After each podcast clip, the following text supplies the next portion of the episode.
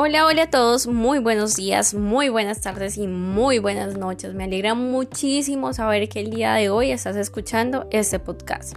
El tema de hoy es supremamente importante y lo titulé ¿Cuánto más? Hace unos meses pensaba en qué realmente quería hacer y en dónde quisiera estar. Quería un lugar en donde realmente me sintiera bien, en donde yo pudiera vivir eso que dicen por ahí. Cuando amas lo que haces, nunca será trabajo, y empecé a replantear cuál es mi propósito en la vida y si realmente vale la pena dejar pasar tantos años sin poder vivir esa frase que tanto retumba en mi cabeza.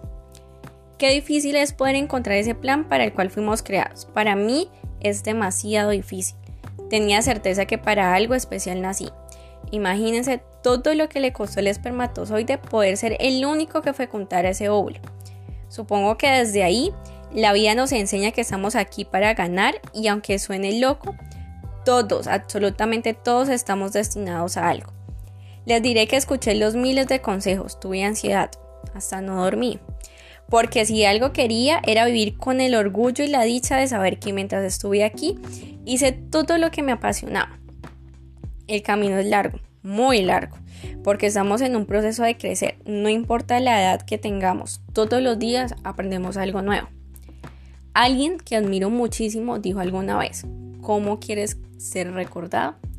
¿Qué quieres que diga la lápida que está en tu tumba para que las personas al leerlo inmediatamente sepa quién fuiste tú?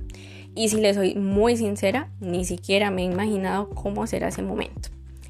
Eso confrontó muchísimo mi corazón porque hasta ahí no tenía ni idea qué haría con mi vida. Antes que nada, sabía que era normal sentirme perdida eso sí, lo que nunca podía permitirme y lo que nunca puedes permitirte es vivir así toda la vida. Dios quiere que vivamos en plenitud. A todos sin excepción nos dotó de dones y talentos, los cuales no debemos dejar morir. Cada sueño y cada anhelo bajo su voluntad se cumplirán, porque si algo aprendido es que sus planes siempre serán mejores que los nuestros, y que aunque el mundo puede ofrecernos muchísimas cosas, solo Dios puede ofrecernos lo mejor así que no dejes pasar la vida sin disfrutarla. Te dejaré unos tips para poder avanzar y caminar con un propósito claro para tu vida. Número uno, ora. Sí, es necesario orar para todo. ¿Por qué? Porque te vas a dar cuenta qué es lo que debes hacer, cómo debes andar y cuál es el propósito tuyo en esta vida. Segundo, conéctate y escribe en qué eres bueno y qué te apasiona, qué es aquello que te hace sentir feliz.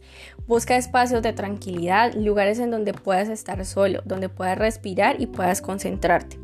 Tercero, fija metas, ponle fechas a todo lo que hagas. De esa manera creas proyectos y mucha disciplina. Y así comienzas a cumplir lo que quieres. Cuarto, planea.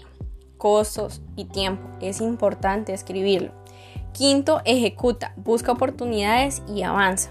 No te afanes, toma todo con calma pero objetivamente. Piensa que cada paso que das es la puerta de oportunidad que estoy seguro que Dios abrirá al fin y al final te darás cuenta que la felicidad y la plenitud están muy cerca, pero son pocos los que quieren arriesgarse a vivir como merecen y no como otros creen que les debe tocar. Creo firmemente que el mismo Dios que hizo el universo es el mismo Dios al que no le quedará difícil organizar y forjar tu futuro. Piensa muy claro en lo que quieres hacer. Ve por esos sueños y por esas metas. Sé de aquellos que van a la guerra. Sé de aquellos que van y luchan por sus sueños y no aquellos que se quedan mirando desde el balcón cómo suceden las cosas.